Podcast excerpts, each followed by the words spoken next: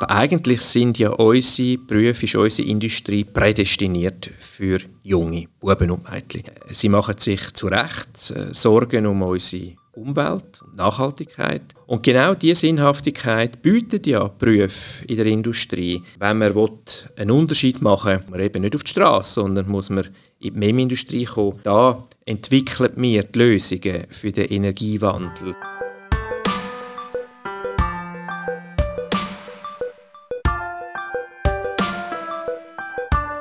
Guten Morgen, Chefin. Guten Morgen, Chef. Das ist der Podcast von Swissmem, einem Verband der Maschinen-, Elektro- und Metallindustrie der Schweiz. Ich bin Dominik Zigmund. Am Morgen da ist der Kaffee noch warm, die Gedanken noch frisch. Darum rede ich dann mit Persönlichkeiten aus der Schweizer Industrie. Was bewegt sie? Wie startet sie in den Tag? Mein Gast heute ist der Martin Hirzel. Er ist seit Anfang Jahr Präsident von Swissmem.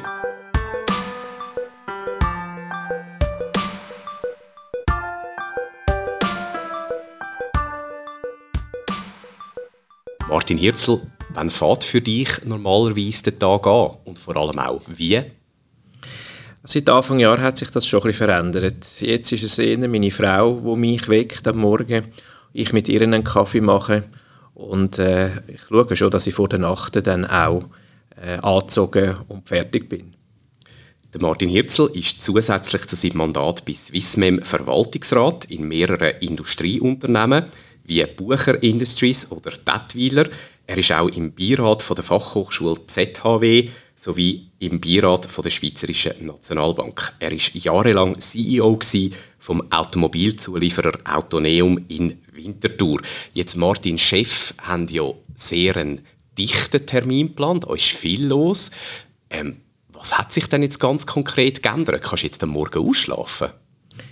Also als CEO habe ich tatsächlich gelernt, Frühaufsteher zu werden. Ich bin nach der 5 aufgestanden, habe sicher vor der 7 im Büro sein.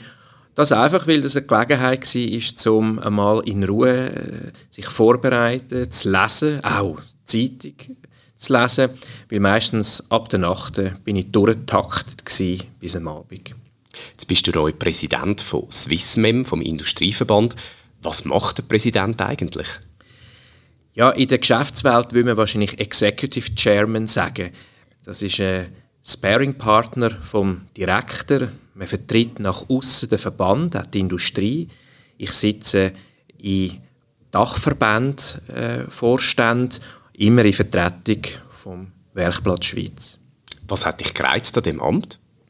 Ich habe tatsächlich nach über 20 Jahren operative und internationale Karriere, immer übrigens in Industrieunternehmen, Lust auf einen Perspektivenwechsel.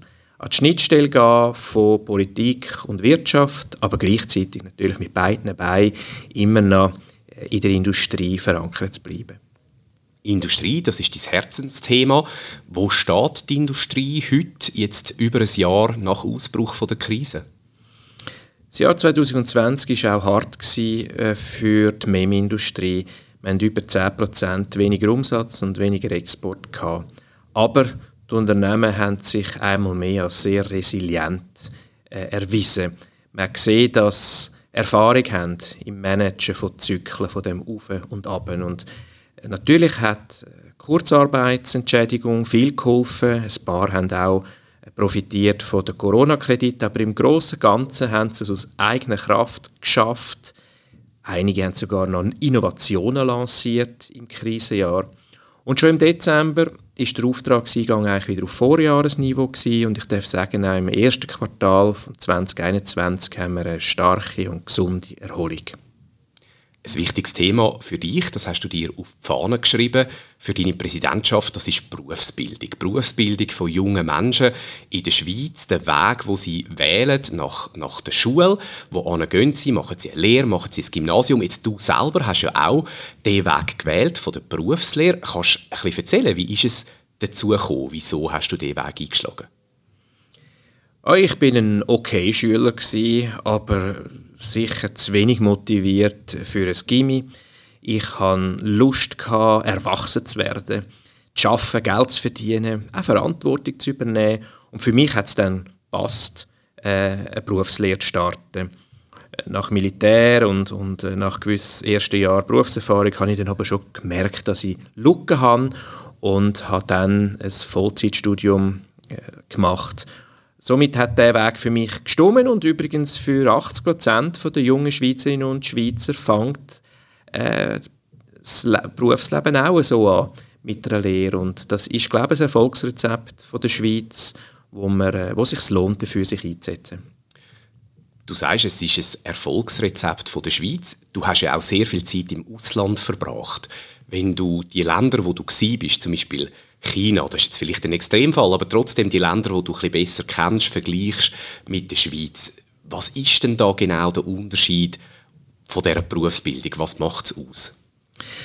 Wir sagen ja oft, dass die Rahmenbedingungen in der Schweiz gut sind. Und das ist ja auch eine der Aufgaben von Swissmem, sicherzustellen, dass wir auch zukünftig können profitabel in dem Land produzieren Und wenn man das Wort Rahmenbedingungen nennt, ist genau Berufsbildung ein wichtiger Faktor. Und du hast es gesagt, ich habe äh, mehrere Jahre in China, in Südamerika, bei den USA arbeiten. Und einer der grossen Unterschiede ist, dass man keine qualifizierten Berufsfachleute findet, namentlich in den USA oder in Südamerika, wo man im besten Fall Mitarbeiter findet, die ein Studium abgebrochen haben oder sogenannte College Dropouts sind und denen man eigentlich von der Pike auf nochmal alles muss beibringen im Betrieb. Und das ist ineffizient, das ist teuer und es fehlt auch die Innovationskraft dann, wo, wo viele Berufsleute eben gerade die jungen Jahre ins Unternehmen bringen. Und das heißt, du hast jetzt gesagt Innovationskraft, die kommt dann eigentlich ausschließlich von den Universitäten? Wir brauchen beides in der Industrie. Wir brauchen Ingenieure von einer ETH, aber wir brauchen auch Berufsleute wie einen Polymech, Automatiker, Elektroniker, Konstrukteur. Das sind alles technische Berufe, wo ja Swissmem der Träger ist. Weil wenn du äh, ein Teil zerspannst oder an einer voll automatisierten, computergesteuerten Maschine schaffst oder ein Teil konstruierst, musst du keine Quantenphysik verstehen oder Vektorrechnungen beherrschen. Es braucht also beides. Jetzt hast du gesagt, du willst etwas bewegen in der Berufsbildung. Worin besteht das Problem oder der Mangel? Was willst du genau verändern in der Schweiz? Also ich will nicht so weit gehen, dass wir ein Problem haben, aber wir müssen selbstverständlich die Berufsbilder attraktiv, zeitgemäß, modern behalten und dazu braucht es eine Reform, die ist am Laufen, die heißt Future Mem. Da geht es darum, dass man natürlich die Berufsbilder äh, an den technologischen Wandel tut, äh, anpassen, dass man es modularisiert, digitalisiert, äh, sicherstellt, äh, dass man jederzeit Weiterbildungsmöglichkeiten hat, dass es einen Anschluss gibt an jede Berufslehre äh, das läuft. Äh, was mir ein persönliches Anliegen wäre, dass wir mehr Mädchen oder Frauen könnten gewinnen für unsere technischen Berufe, dass wir dann auch eben bessere Diversität haben in der Industrie. Wie willst du das erreichen? Ja, ich glaube, da müssen wir noch ein bisschen am Image arbeiten äh, von den Berufsbildern. Es gibt noch viele tradierte Vorstellungen von der Industrie, von einer Männerwelt, die es eigentlich gar nicht ist. Ich nenne immer das Beispiel von der Konstrukteurin. Ich finde das eigentlich ein klassischer Mädchenberuf oder Frauenberuf. Es ist sehr eine kreative Arbeit, man designt etwas, man muss auch sehr genau sein, äh, man hat Kundenkontakt, man schafft im Team, äh, man ist oft im Büro, am Computer, eigentlich alles ähm, Attribute, wo man oft hört, wo, wo Mädchen oder Frauen suchen. Aber es ist eigentlich viel spannender als jetzt beispielsweise das KV, wo viele Mädchen dann als Berufslehre wählen. Man ist nämlich im Austausch mit einer Vielzahl von anderen Berufen und nicht nur ausschließlich mit Bürogummis. Du hast gesagt, am Image arbeiten. Also was meinst du da ganz genau? Wie könnte das gelingen? Wahrscheinlich müssen wir mit den Berufsberatern äh, noch eine engere Zusammenarbeit haben, dass wenn es ratloses Mädchen äh, zu der Berufsberaterin geht und fragt, was soll ich für eine Lehre machen, dass man eben auch an Automatikerin und Konstrukteurin denkt und nicht immer nur äh, an Detailverkäuferin äh, oder an Pflegeberufe oder eben das berühmte KV. Hat das auch etwas zu tun mit dem Umfeld der Jungen, wenn äh, vielleicht Vorbilder herum sind, wenn auch im familiären Umfeld Leute herum sind, die Industriekarrieren eingeschlagen haben, könnte dort noch Potenzial liegen? Das ist möglich. Ähm, aber eigentlich sind ja unsere Berufe, ist unsere Industrie prädestiniert für junge Buben und Mädchen. Äh, sie machen sich zu Recht äh, Sorgen um unsere Umwelt und Nachhaltigkeit. Und genau diese Sinnhaftigkeit bietet ja Berufe in der Industrie. Wenn man einen Unterschied machen will, muss man eben nicht auf die Straße, sondern muss man in die MEM-Industrie kommen. Da entwickeln wir die Lösungen für den Energiewandel. Da äh, innovieren wir äh, die Lösungen für die aktuellen Herausforderungen wie eine Mobilität oder eine Nahrungsmitteltechnologie, aber eben auch äh, Energiewandel.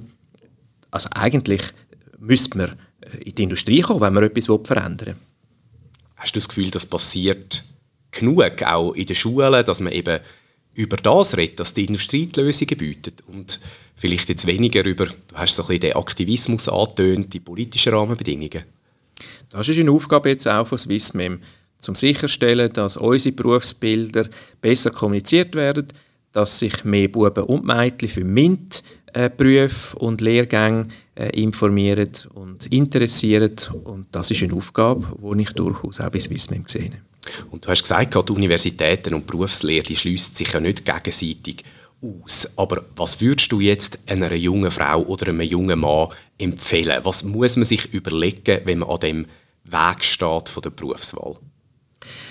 Ja, ich kann allen Jungen und vor allem auch allen Eltern versprechen, dass Berufslehre der Königsweg ist, dass es alle Möglichkeiten noch offen stehen nach einer drei- oder vierjährigen Lehre.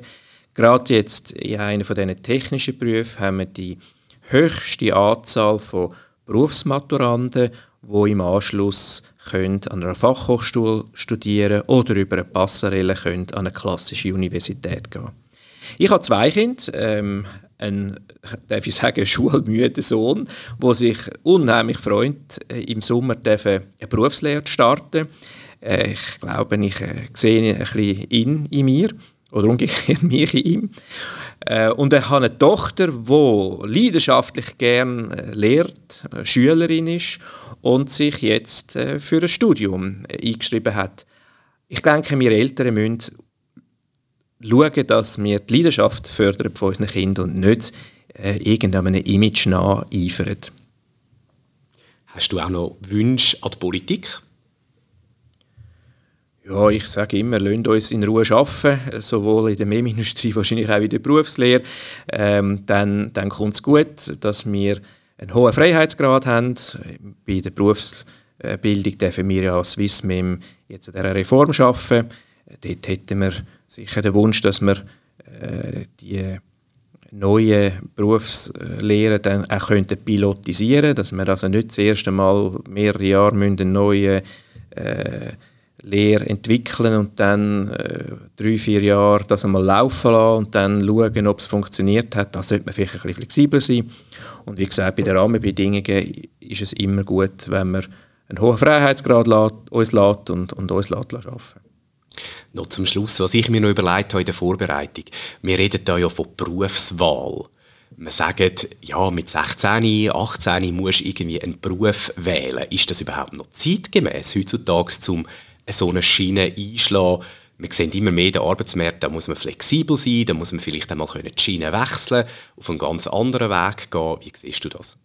Also das Wort Schiene gefällt mir nicht, aber Berufswahl, ja klar. Ähm, man muss mit 15 meistens heute schon einen Beruf wählen. Oder natürlich ein, äh, den Weg ins Gimmi wählen. Also das muss man machen, das ist ein Entscheid. Aber es ist nicht ein fataler Entscheid, wo man nachher ein Leben lang nicht mehr verändern kann, weil es eben genau keine Schiene ist. Jetzt machen wir mal drei, vier Jahre Berufslehre. Oder natürlich äh, geht ins Gimmi und macht ein Studium. Dann hat man einen Abschluss, äh, dann äh, schafft man vielleicht ein paar Jahre auf dem Beruf muss dann aber klar sich immer weiterbilden und wissen, dass äh, das Umfeld sich derart stark verändert, dass man nie kann ausruhen kann auf dem, was man mal gelernt hat. Und wenn, und wenn du zurückschaust auf deinen Weg, würdest du den nochmal gleich machen? Also für mich hat es gepasst. Ich kann früh eine Verantwortung übernehmen in einer Berufslehre. Ich kann nachher in der Schweiz und sogar im Ausland äh, studieren. Ich durfte eine internationale Karriere machen. Äh, ich habe mich wirklich selber verwirklichen, durfte Leute führen und bin jetzt stolz, einen Verband zu präsidieren, der wichtig ist für die Schweiz. Für mich hat es gestimmt und insofern klar würde ich es wieder so machen. Martin Hirzel, der Tag ist noch jung. Was hast du dir noch vorgenommen für heute? Heute ist, glaube ich, ein ziemlich typischer Tag für meine neuen Tätigkeiten. Ich werde mich nach unserem Gespräch auf eine Verwaltungsratssitzung vorbereiten. Habe dann nachher noch eine Vorbesprechung für eine Vorlesung, die ich halte. Und heute Nachmittag tatsächlich eine Videokonferenz mit unserem Bundespräsidenten. Und wie machst du den Tag zu einem erfolgreichen Tag? Ja, ich, in der Vorfreude dann auf heute Abend auf ein Glas Wein mit meiner Familie und dann das Wochenende, wo das Wetter, glaube ich, ziemlich gut aussieht. Dann wünsche ich dir genau den erfolgreichen Tag und dass du zu dem Glas Wein auch kommst. Martin Hirzel, danke vielmals für das Gespräch. Danke dir, Dominik. Und Ihnen danke vielmals fürs Zuhören. Es würde uns freuen, wenn Sie wieder reinhören beim Swissmem Podcast. Guten Morgen, Chefin, guten Morgen, Chef und auch Ihnen ganz einen schönen Tag. Auf Wiederhören.